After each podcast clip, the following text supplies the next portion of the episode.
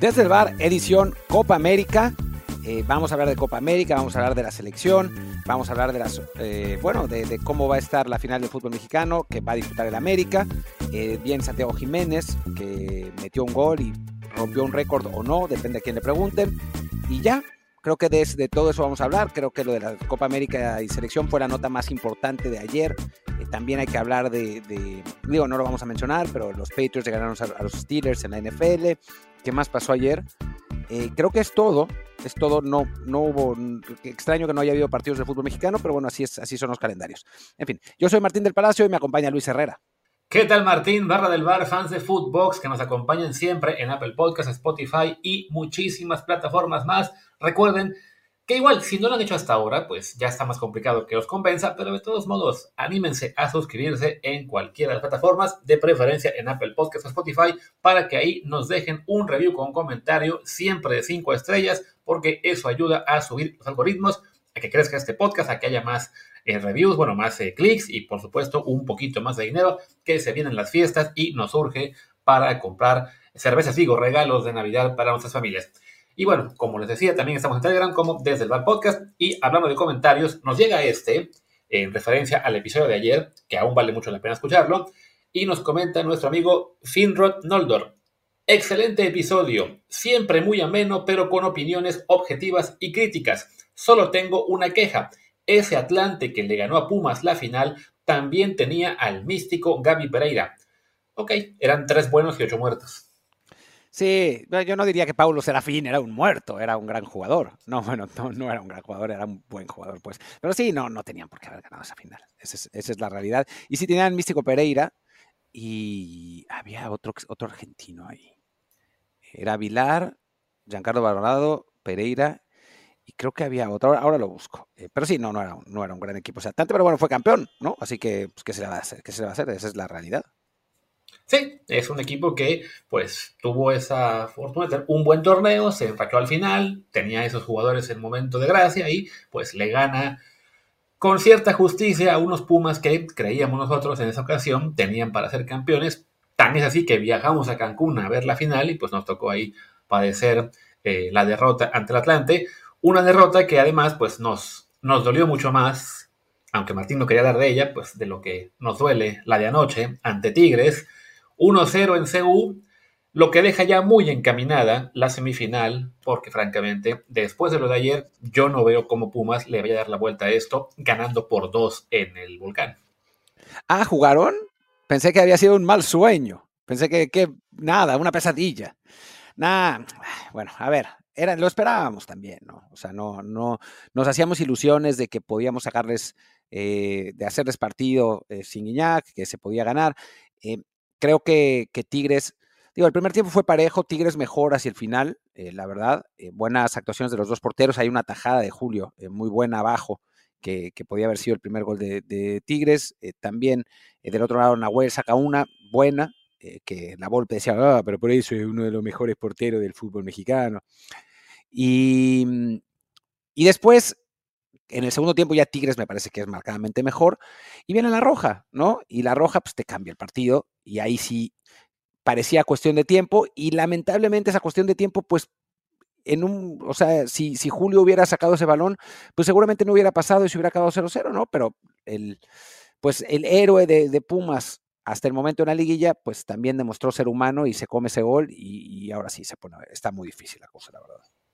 Sí, un muy buen, bueno, un buen disparo de de, de, perdón, se me fue el nombre, por estar pensando en Chivas un segundo, de, de Angulo, perdón, el disparo, que me pareció a mí que fue ligeramente desviado por un defensa de Pumas, y quizá eso es lo que descontrola a Julio González, que le acaba atacando el disparo con el antebrazo y no con las manos, y se cuela.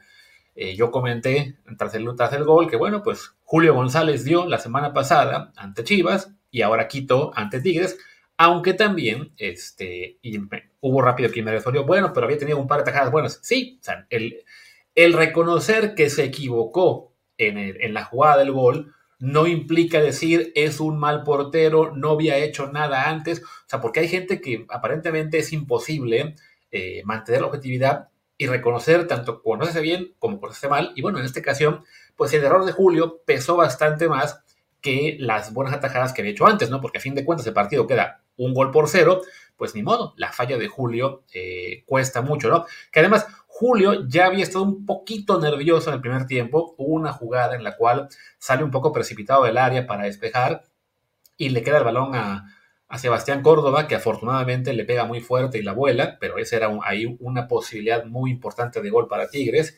causada de nuevo por un poco de nerviosismo de Julio, pero se vale decir que con todo este error que le cuesta a Pumas, eso no quita que ha sido el mejor portero del torneo, que merece estar en la selección y que a lo mejor lo vamos a ver contra Colombia la próxima semana. O sea, no, no, reconocer el error no es borrar todo lo bueno que hizo por Pumas en el torneo. Yo ya no tengo muy claro, ¿van a llamar a jugadores que pierdan las semifinales o no? Porque por ahí estaban diciendo que solamente iban a llamar, o sea, que iban a llamar jugadores que no fueran de los cuatro, ¿no? Y en ese caso, pues... A ver, yo creo que sí van a llamar de, los que perdieron, porque recordemos que ayer ya filtraba Alejandro Bañanos que van a llamar a Ricardo Chávez, este lateral del que hemos hablado en este programa muchas veces, que merece un llamado a selección, y bueno, que porque es, es, el San Luis, y si van a llamar a Chávez del San Luis, que sabemos, pues no va a pasar a la final, entonces también tendría lógica que mantengan a los de Pumas, ¿no?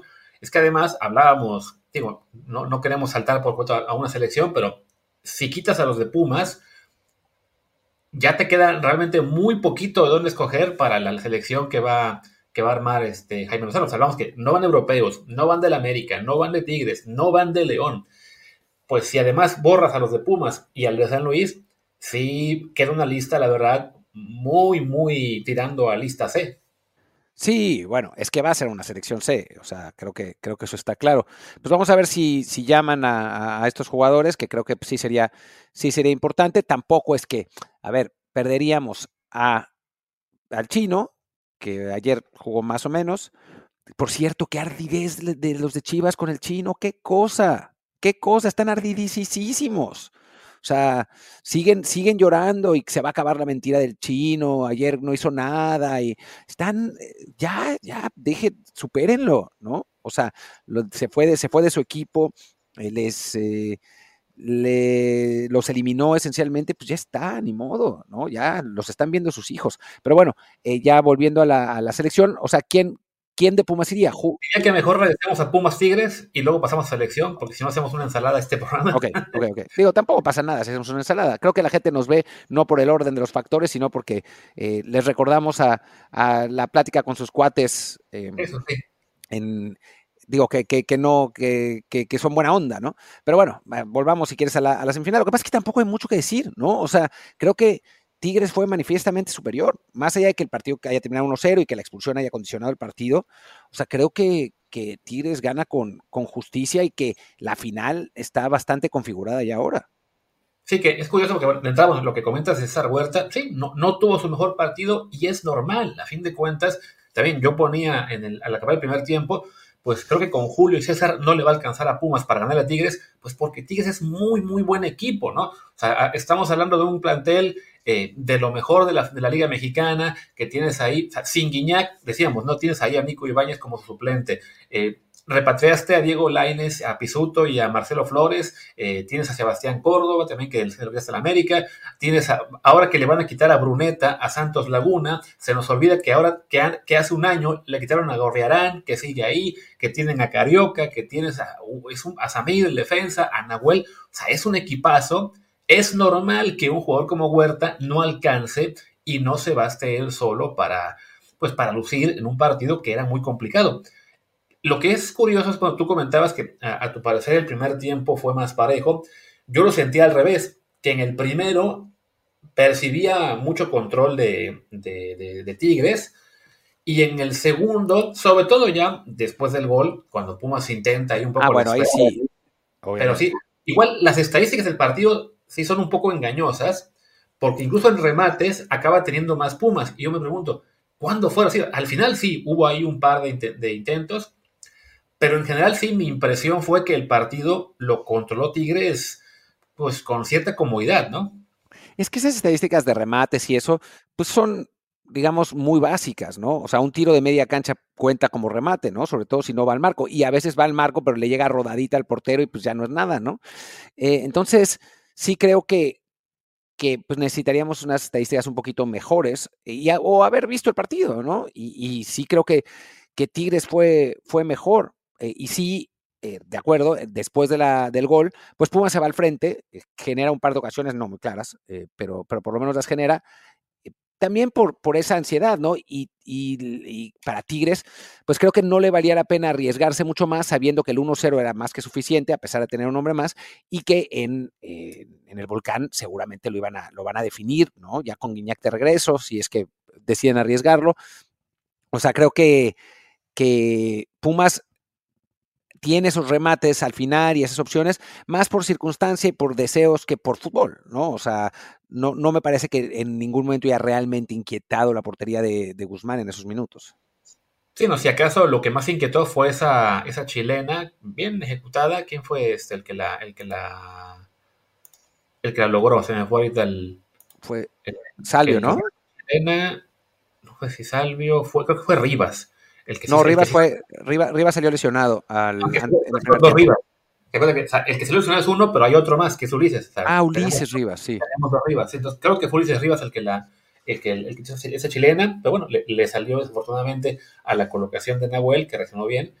Eh, pero sí, o sea, digo, incluso ya digo, me, pongo a ver más los números, porque sí, el partido yo sí lo pude ver en vivo, este, completo, y sí, mi impresión era que, que Tigres era bastante superior, y que cuando llegaba Pumas, pues sí, era un poco más por, por empuje y porque a lo mejor Tigres estaba de repente un poco descuidado, pero sí, la verdad es que no, yo no veo manera en que, en que la universidad le dé la vuelta a esto, sobre todo sabiendo que tiene que ganar por dos goles, que no es imposible. Ya hemos visto en liguillas anteriores a equipos que ganan la ida visitante, se confían en casa, les meten un gol, les entra el nerviosismo, pero bueno, sabemos que Tigres es un plantel, de entrada es el campeón defensor, es un equipo con muchísima experiencia en liguilla, en la que prácticamente pues, todo este plantel estaba el año pasado, salvo, salvo quién, no, pues estaban todos, ¿no? O sea, si acaso Marcelo llegó de refuerzo este año, que ni jugó.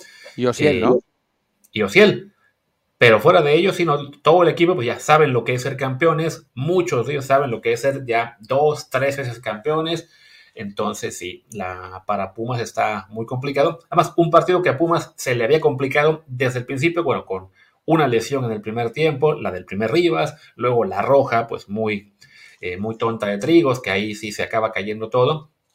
Vaya, queremos ser optimistas con, Universidad y a la vez uno diría que lo hago por cábala, pero sí, francamente yo no veo, no, no veo manera, ahí sí, ni aunque Dios nos quiera ayudar, de que Pumas le dé la vuelta a esto. No, no hay cómo digo, a ver, no es lo de San Luis, pero no hay cómo realmente, ¿no? Está, está muy complicado eh, y, contra un equipo mejor. Y no es, siempre, siempre que uno dice esas cosas, es, dicen, ah, es que están abriendo el paraguas. No, hombre, es decir la realidad, ¿no? O sea, tendríamos que tener mucha, pues, una roja como la que le sacaron a Pumas al minuto 10 para Tigres, ¿no? Como para poder tener esa, esa posibilidad. Está, está realmente muy difícil. Ojalá, ¿no? Ojalá que pase, pero muy, muy, muy complicado.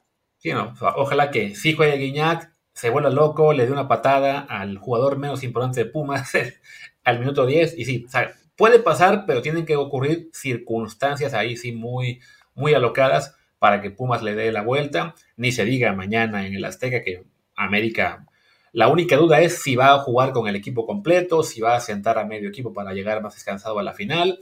Eh, por, por el tipo de partido que es ya tan definido con el 5-0 en la ida, vaya, hasta puede ocurrir que, gane el San Luis, pero pues puede ganar 3 a 1 y de todos modos se queda muy lejos, ¿no? Sí, no, no, ese partido, digo, yo creo que va a tener el rating más bajo de cualquier partido de la liguilla, o sea, los americanistas lo, verán para regodearse, pero nadie más, o sea, mejor ver una película o la telenovela de turno o lo que sea, porque no, no tiene pinta de que vaya a ser muy entretenido. Y el de, el de Tigres contra Pumas, pues sí, ¿no? Ese, ese sí tendrá su, pues un poco más de dosis de, drama, aunque creo que se va a resolver también bastante rápidamente. Eh, ojalá no, pero, pero tiene pinta de que, de que así será. Sí, y bueno, pues ya, eh, teniendo muy claro que la final va a ser América Tigres, vamos dando así el paso a selección. Mencionamos, bueno, ya hablamos de Julio, de César, que sí, pues no, no tuvo su, su mejor partido. Tú haces referencia a estos fans de Chivas este, dolidos. que aparte va un poco de la mano con lo que señalabas ayer con los de Raúl, ¿no? Que además fue hasta el, el clip que destacamos ahí en redes sociales, de cómo la gente tiene estas ganas más de que le vaya mal al que es del equipo rival o al que salió de tu equipo pero no le fue bien ahí.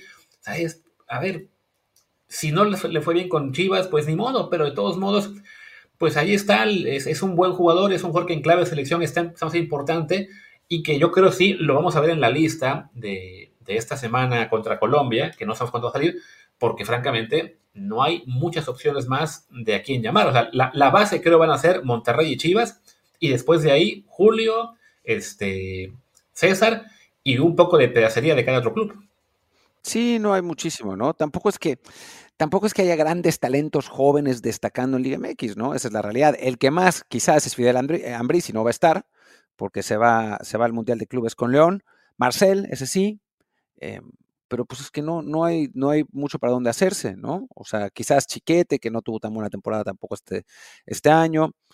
No, o sea, los buenos realmente, aunque le duela a, muchos, están en Europa, ¿no? No, ¿no? quedan muchos, o en el América, que eso le duele todavía más.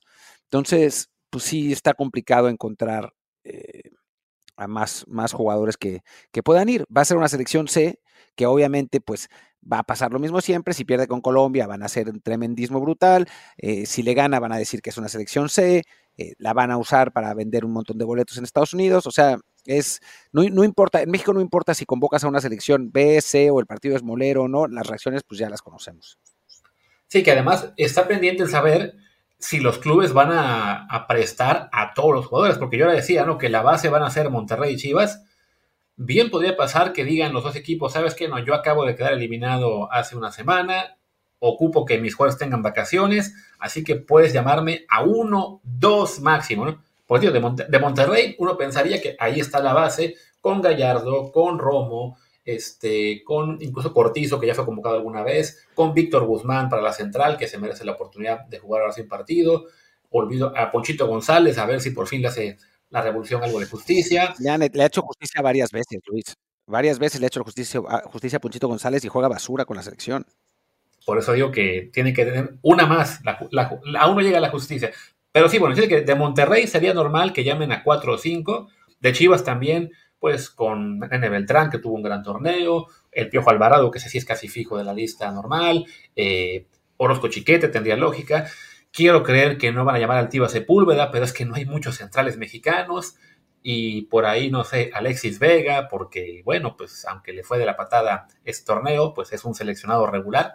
O sea, son los dos equipos que yo veo como la base, pero si, los, si dijeran, ¿sabes que no? No me puedes llamar a todo el equipo porque ocupo vacaciones y solamente hay eso, uno o dos de, ese, de esos planteles, ¿sí? Completar la lista está cañón.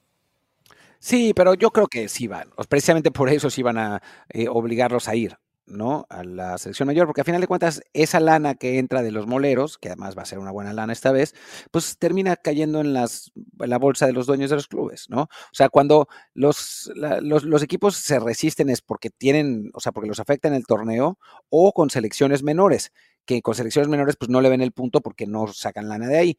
Pero con un molero en Estados Unidos contra Colombia, donde se va a hacer lana, yo no, me parece que haya, que haya mayor, mayor, problema ahí. Oye Luis, vayamos a la pausa, ¿no? Porque ya nos estamos yendo de largo y se nos, se nos eh, escapa. Pues fuimos a la pausa y lo cual también nos da el pie para que hablemos, supongo ya, hablando de la selección mexicana, pues de la Copa América, que ya tenemos el, el sorteo, ya se llevó a cabo ayer por la tarde-noche. Y diferimos un poco Martín y yo por lo que pude ver en redes, pero creo que de entrada fue un sorteo medio benévolo con, el, con México, sin que eso implique que sea fácil. Simplemente es una buena noticia que Uruguay y Colombia no solamente no estén en nuestro grupo, sino que además también están fuera del cruce de cuarta final. Bueno, creo que eso es lo benévolo, ¿no? Eso es lo, lo, beneficioso del, del, sorteo para México. El resto no me parece tan benévolo, la verdad. Eh, o sea, Sí, es verdad que Ecuador es el tercer mejor equipo de esa, era el tercer mejor equipo de esa, eh, de ese bombo, pero lo veo más cerca de Uruguay y Colombia que Perú de Ecuador, que era el cuarto, ¿no? O sea, creo que Ecuador en un buen día le puede hacer partido a Uruguay y a Colombia y Perú no. O sea, esa es, esa es mi impresión.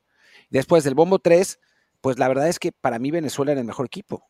Era, era el, equipo que está en mejor momento, el equipo más fuerte, el equipo con, con, con más, con más talento en general, ¿no? Eh, creo que, que, digo, está Panamá, que se nos, se nos suele complicar. Yo hubiera preferido a Paraguay, o sea, ser el equipo que, que, que, hubiera querido, pero Chile también anda mal, ¿no? O sea, me parece que, que ahí eh, pues nos tocó bailar con la más fea, sin decir que Venezuela es un mega trabuco, y del eh, bombo de el peor para mí eran ya sea, ya sea Bolivia y el ganador de Costa Rica-Honduras, Después estaba eh, Canadá o Trinidad, que bueno, pues tampoco es que fuera para temer. Y después Jamaica, que era el mejor equipo del Bombo 4 y que es el que nos toca también, ¿no? Eh, a final de cuentas, es, verdad, es la Copa América, no podíamos esperar que nos tocara el grupo de la suerte como le tocó a Argentina, pero eh, ciertamente no es un grupo fácil como muchos decían en, en Twitter al terminar el sorteo.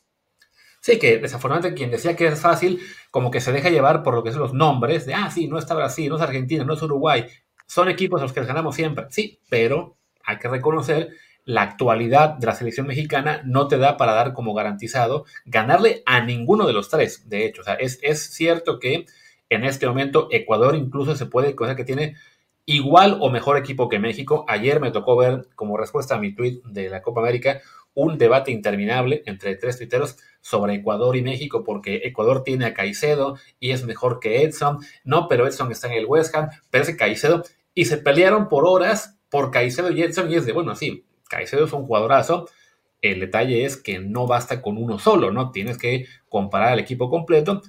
Y sí, en este momento Ecuador anda muy bien, tiene tres o cuatro jugadores en, muy buenos clubes. Caicedo ahora en el Chelsea, que bueno, el Chelsea de entrada está abajo del West Ham en la Premier League. Tiene también a. No, a Pervis Estupiñán. A Pierre en el Leverkusen, a Estupiñán, que está en el Brighton, tiene también en, el, Frankfurt a William Pacho. El resto del plantel está su mayoría en Ecuador, en México, algunos en Brasil. O sea, es un plantel que, este, de nuevo, ahora mismo se da un tiro con México, quizá anda mejor, pero es un partido en el cual hay posibilidad de ganar. Sí, por supuesto, los tres hay posibilidad de ganar pero en los tres hay posibilidad de perder, menos con Jamaica, ¿no? Jamaica creo que si México perdiera sí sería una enorme decepción. Pero si perdiera alguno de los otros dos, me parece que no sería decepcionante realmente, ¿no? Ecuador además tiene un estilo, eh, a diferencia de Paraguay, a diferencia de Chile, que bueno, ya sabemos del 7-0, pero nada que ver esta generación con la que, con la que tenía. Eh, me parece que Ecuador tiene un estilo complicado para México en general, ¿no? Con, muchos jugadores fuertes, eh, potentes, sólidos, que, bueno, no, no, no es fácil enfrentarlos, ¿no? Siempre a México le han costado esos, esos, eh, esos rivales y nos tocan tres así, ¿no? Venezuela un poco más eh, talento y menos, menos potencia, pero Jamaica mucho más potencia que talento per se, ¿no? Aunque por ahí anda Leon Bailey que anda muy bien en la, en la Premier. Así que, bueno, eh, si volvemos a Ecuador, pues sí, está, está difícil el, el, partido, ¿no? No es imposible, no, yo, yo creo que digo, ahora, ahora me fijo en las apuestas, pero, pero no sale favorito Ecuador. Creo que México sigue siendo el favorito para ganar el grupo, pero no va a estar fácil. Es que creo que con Ecuador la clave era de que te podía tocar Ecuador, Colombia, Uruguay. Y sí, hubiera sido mejor Perú, bueno, ya ni modo, este, pero eh, de todos modos, más allá de que Ecuador sí sea un rival complicado, definitivamente, que está en un momento y que en, en las eliminatorias anda bien, sí lo prefieres de rival respecto a Colombia, Uruguay, sobre todo Uruguay, entonces, por ahí sales, digamos, este, beneficiado. Sobre todo el hecho de que es el tercer partido, o sea, de que ya saben, para ese momento los dos ya sabrán, puede que si están calificados o si está uno jugándose más que el otro, o sea, llegas, este, o sea, les, enfrentas en un momento, digamos, en el que por lo menos ya estás más asentado, ya tienes, este, digamos, más controlado, pues todo lo que son los años del torneo, estás acostumbrado a la localía, que además es un detalle importante ese, Ecuador y Venezuela, sí, andan muy bien en la eliminatoria, también porque están haciendo valer mucho la localía. No es lo mismo jugar en Quito con, no sé, 30 mil, 40 mil personas que le quedan a su estadio. En la altura. Y en la altura, o en Caracas, que bueno, un estadio más pequeño, pero lo mismo, ¿no? Con 20 mil. No, están jugando en Caracas, están jugando en un lugar que se llama Maturín. Ah, bueno, Maturín, ok a lo que voy es el, apoyo total ¿no? de, tu, de, tu, de, tu, afición, este, en el caso de, Quito, bueno, con la altura, a irte a jugar ahora a Glendale, Arizona, con 60 mil mexicanos y 200 ecuatorianos en, tribuna, ¿no? O sea, sí, ahí sí va a ser un partido en el cual para México el apoyo del público es importante y sí va a ser, bueno, hay, un factor a favor, ¿no? O sea, no, no será una localidad total, pero sí eh, le va a quitar a Ecuador o a Venezuela lo que ha sido una de las fortalezas durante la eliminatoria. No, sin duda, sin duda, no es, no es lo mismo ser local. Dicho esto, Venezuela lleva, en 2023 jugó 1, 2, 3, 4, 5, 6, 7, 8, 9, 10 partidos y perdió uno. Ante Colombia, en Colombia. Ante Colombia, en Colombia. Después, digo, los rivales tampoco han sido maravillosos. Le ganó a Arabia Saudita, empató con Uzbekistán, le ganó a Honduras, le ganó a Guatemala, le ganó a Paraguay, empató con Brasil, le ganó a Chile, empató con Ecuador y empató con Perú. O sea, no es un equipo espectacular Venezuela tampoco. O sea, si uno ve, si uno ve la, los jugadores que tiene, pues tiene a algunos, digo, algunos que andan, que andan mejor, ¿no? Eh, sin duda, pero tampoco es que estemos hablando de una, una selección brutalmente buena, simplemente andan bien, ¿no? Eh, con Yángel Herrera, el, jugador del, Girona, como, como figura, eh, seguramente. Ahí anda Soteldo, que en, Tigres no le fue bien porque pues, le encantaba la fiesta, pero que es un jugador con, con talento. Bueno, y que, que Santos acabó causando ahí el karma que los mandó a segunda división. Sí, bueno, sí. Eh, pero bueno, con la selección ha estado jugando bien. Tomás Rincón, el veterano que está también en, Santos en, Brasil. Eh, la Pantera Córdoba que no termina de, de, encajar. Eh, Salomón Rondón, el veteranazo que ahora está en, River Plate, pero que sigue, sigue rindiendo. Es un equipo no, o sea, no es top, pues pero del, del, bombo 3 para mí era el más complicado y es el que nos tocó, ¿no? Eh, también se le puede ganar y también creo que México debe estar favorito en las apuestas, pero tampoco sería sorprendente que nos ganaran. Eso es, eso es lo que voy con este grupo, ¿no? O sea, el, fútbol sudamericano hoy, la realidad es que tiene cuatro selecciones que podrían ser top, ¿no? O sea, top a ciertos niveles, porque son Argentina, Brasil, Uruguay y Colombia. Fuera de esas cuatro, la verdad es que el resto son más o menos, pero de las mejores en su más o menos pues creo que Ecuador y Colombia son, Ecuador y Venezuela son las 5 y las 6. Entonces, bueno, pues es lo que hay. Sí, aunque Venezuela, o sea, sí hay un gap ahí importante entre ambas. O sea, yo creo que Ecuador hoy por plantel sí lo podemos poner en la misma categoría que México, incluso podría ser un poquito mejor. Digo, de nuevo, ¿no? Este, sí, el mejor jugador de ellos en este momento que es Caicedo es mejor que nuestro mejor jugador. El resto del plantel a lo mejor no es tan vasto y ahí está una clave, ¿no? Que si por ahí les consigues este, controlar a su mejor jugador o que tengan un par de lesiones, no hay mucho de dónde escoger después, que también México anda en las mismas. Con Venezuela creo que sí hay una diferencia, o sea, me parece que uno, hombre por hombre, el plantel de México sí es mejor que el venezolano. Eh, entonces, y contra Jamaica también está un poco, bueno, el ver cómo evoluciona ese equipo que se llenó de ingleses y que no han conseguido todavía eh, pues jugar como se esperaba de Inglaterra B, ¿no? Hasta ahora ha sido Jamaica un poco una excepción. No sabemos este, si van a mejorar en lo que queda de en lo que será el arranque del año. Pero bueno, creo que yo que, que México, por cómo se acomodó el sorteo, arrancando contra Jamaica en Houston y después contra Venezuela en, en Los Ángeles, debería llegar, debería con cuatro o seis puntos al juego contra Ecuador y ahí ya definir al líder de grupo. Sí, pero también podría ser que no, ¿no? O sea, no, no es este una selección y hay que ser absolutamente sinceros y francos con nuestra audiencia que sabe que aquí no se le miente. No es esta una selección que nos genere confianza en general para nada, ¿no? Y no, no tanto por, por el entrenador o por porque, digo, porque sea México, sino porque, bueno, la generación de jugadores que tenemos está bien, pero hasta ahí, ¿no? O sea, no es, no es el mejor momento de la selección mexicana, no es eh, como en, en, algún momento que se jugaba Copa América con más, eh, con más asiduidad, eh, incluso en, digo, en la era de, Hugo, en la era del Vasco, en la era de, o sea, en, ese periodo donde México esperábamos que fuera, que cada vez que fuera Copa América avanzara por lo menos a cuartos de final, si no es que más adelante, ahora es un poco una incógnita, ¿no? O sea, tenemos partidos en los que empatamos con Alemania y otros partidos en los que perdemos con Honduras sin meter las manos, ¿eh? Y estoy hablando del partido en, Tegucigalpa, no del partido en el Azteca, que ahí de, de realidad los que no metieron las manos fueron los hondureños, ¿no? Pero bueno, es una selección que hoy por hoy, pues no es que podamos garantizar nada con ella, ¿no? O sea, más allá de nuestros favoritismos y de lo que queramos.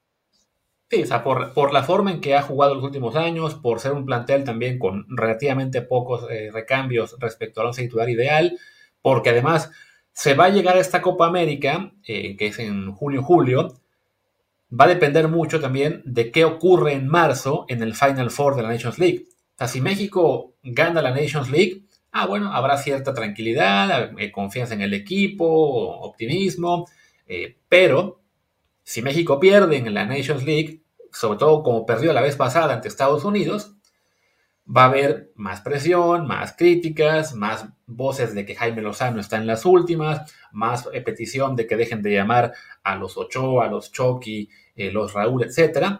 Entonces, sí, ahí es ese factor, el cómo nos vaya en la fecha FIFA de marzo en la Nations League, va a influir mucho en el ambiente alrededor de, la selección de cara a Copa América y quizá también, bueno, en, la presión que tenga el equipo en ese momento, ¿no? Creo yo que se puede decir que es una copa en la que está muy abierto el escenario, o sea, bien podríamos ver que México empata con Jamaica, empata con Venezuela, pierde con Ecuador, queda eliminado, pero considerando las posibilidades que había, se puede decir, ok, hay un camino en el cual, aprovechando que se juega en Estados Unidos, en sedes en las cuales va a haber siempre 60 mil o más mexicanos contra unos pocos cientos del equipo rival y que además el cruce que hay en, grupos es contra Perú, Chile o con CACAF 5, de nuevo, asumiendo que México pudiera ganar el liderato de este grupo, o sea, hay un camino a semifinales que no se vería si nos hubiera tocado Uruguay o Colombia en el cruce o con Brasil en el cruce. O sea, por como está de acomodo, hay chance. No, bueno, no es imposible. A ver, es que puede, hay, hay un, una multitud de escenarios, ¿no? Un rango muy grande. Eh, México puede jugar mal contra, contra Jamaica y ganar 1-0, jugar mal contra, contra Venezuela y empatar, jugar mal contra Ecuador y empatar, y aún así quedar primero con cinco puntos. Le toca contra Perú, juega mal y gana por penales y ya está en semifinales, ¿no? O sea, no necesita ni siquiera jugar bien porque los rivales, ninguno de los rivales en ese sentido son de élite. Eh, también puede ser que juegue mal, juegue mal, juegue mal y quede fuera en primera ronda o que le toque a Argentina en cuartos y chao. O sea, sí creo que este sorteo nos, nos da un rango importante que no nos hubiera dado si hubiéramos estado del otro lado del cuadro, ¿no? O sea, lo que le tocó esencialmente a Estados Unidos, que pues digo, por más que los gringos digan otra cosa, lo más a lo que aspiran es a llegar a cuartos, ¿no? Y seguramente se van a quedar ahí, porque no tienen, o sea, la, verdad es que no tienen la calidad para ir más allá de Brasil o Colombia, que seguramente les tocará Brasil. Entonces, pues sí, digo, quién sabe, porque Colombia puede quedar primero de ese grupo, como está jugando Brasil, pero más allá de eso, pues sí tenemos, sí tuvimos suerte dentro de todo en el, en el cruce.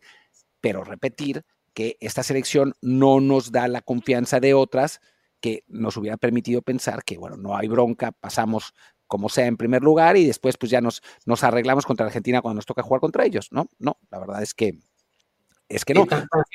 Que es, no es como la del 2016, que ganó su grupo en aquel momento con Uruguay en el grupo, a la cual se le ganó 3 a 1, con, justo con Venezuela y Jamaica, precisamente también de, de compañeros de grupo. Se empató con Venezuela, si no me equivoco, ¿no? ¿Esa, esa vez? Se empató con Venezuela y se le ganó a Jamaica, jugando mal contra Jamaica, pero porque Osorio hizo rotaciones y jugó 3-4-3.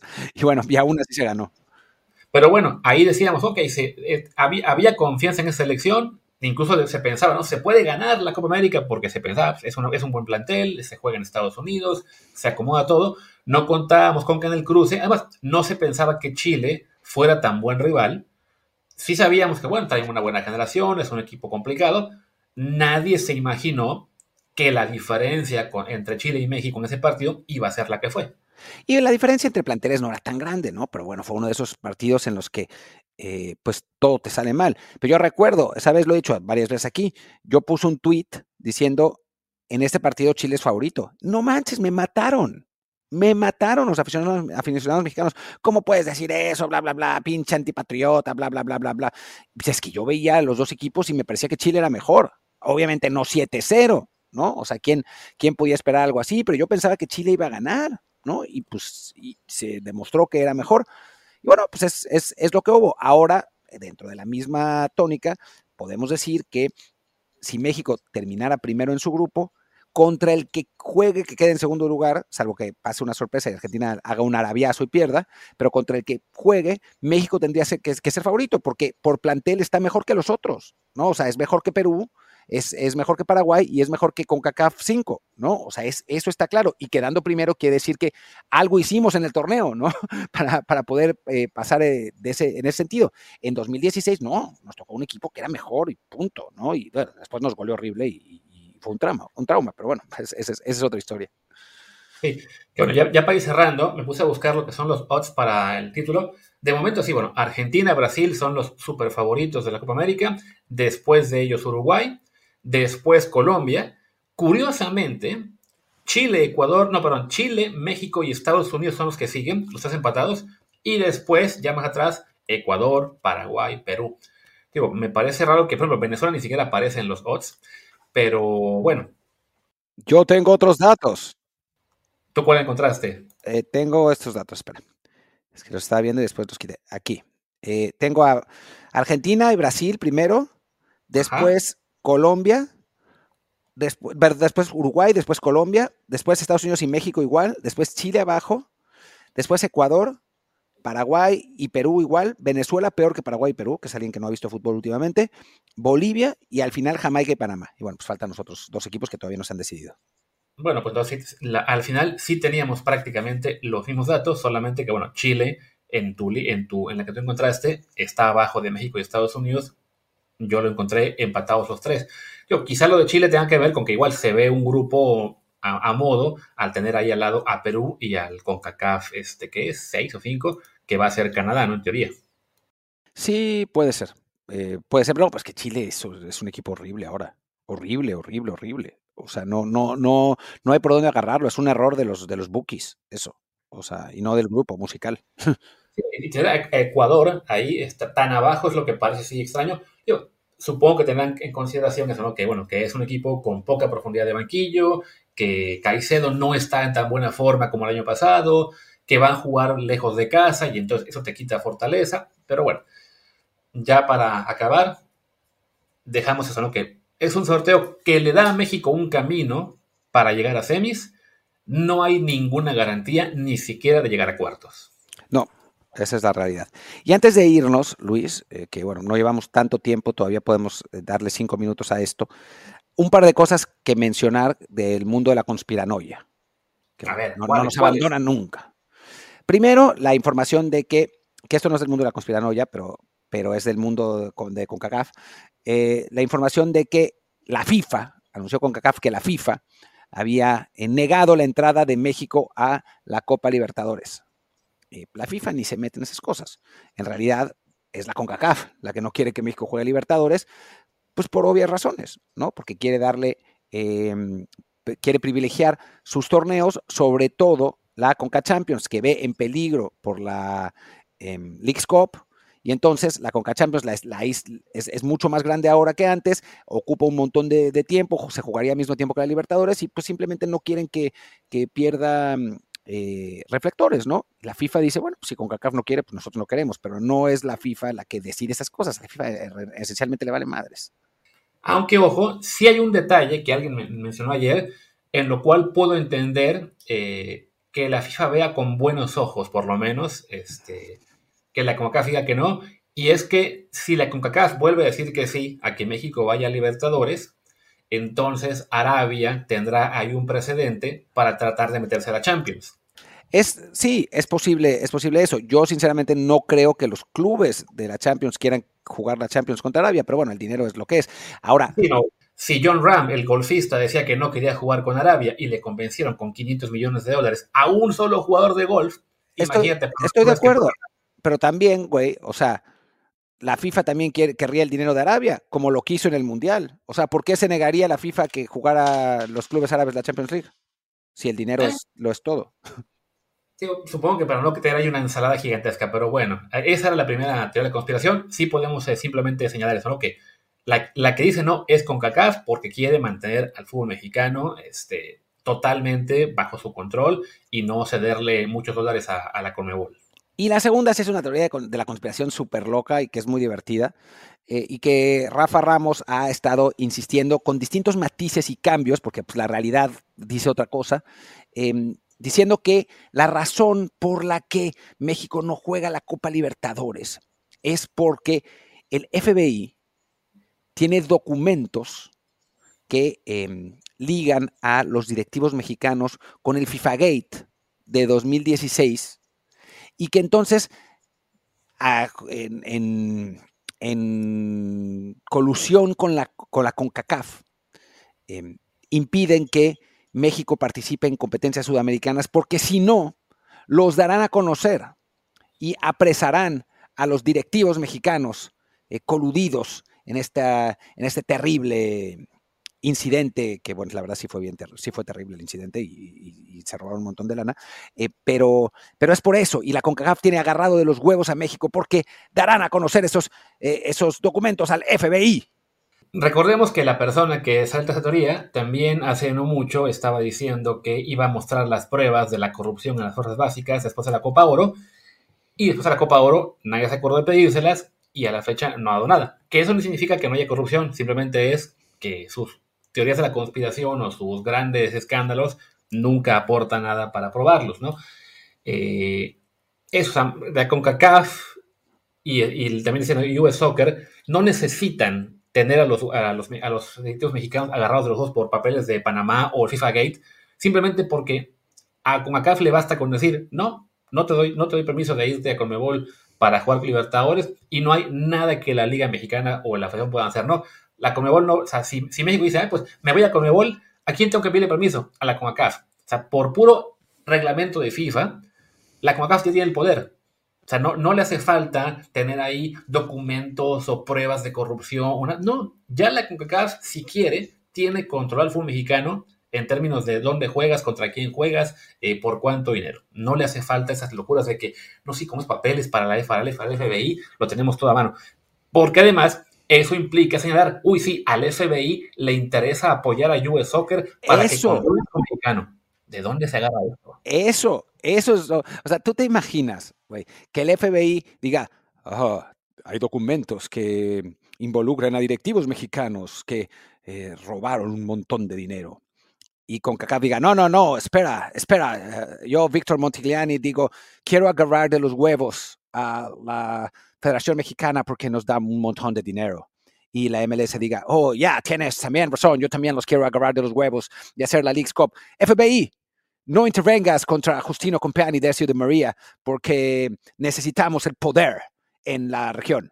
Y el FBI diga, oh, es verdad mi deber patriótico con el pueblo estadounidense es no intervenir y que con eso puedan sacar más dinero la MLS y la CONCACAF. Así que no me voy a meter, pero si México se sale del redil, les vamos a caer con todo el peso de la ley. ¡Qué mamada! Claro, ah, porque además, recordemos, uy, pobre México, pobres directivos mexicanos, y nos tienen agarrados los huevos, no podemos ir a Sudamérica. Ah, bueno, Leagues Cup, vamos a ganar dinero allá. la verdad es que es, es encontrar esas, conspiraciones, y lo hemos hecho aquí, ¿no? No es que el fútbol mexicano no tenga corrupción, no tenga problemas, los tiene muchísimos a todos los niveles, pero de repente mm, hay periodistas que se agarran de esto para sacarse teorías de la conspiración o simplemente, pues, mafufadas que les ayudan a mantenerse relevantes lo que sea, pero que nunca demuestran, ¿no? O bien lo que ha pasado últimamente en los shows de ESPN, o lo que fue, eh, incluso lo criticaba hace poco un compañero aquí de la casa en fútbol, no recuerdo qué podcast fue, que hablaban de, de toda esta tendencia o toda esta generación Joserra de periodistas que viven de pegarle a la América todo el tiempo y ahora trabajan en Televisa. Algunos, Era cuello. cuello. Era cuello. así no es eso, ¿no? O sea, se puede decir que México tiene problemas, sí, que esta relación con CACAF es un desastre, sí, pero ya inventarse cosas como lo del FBI es una locura.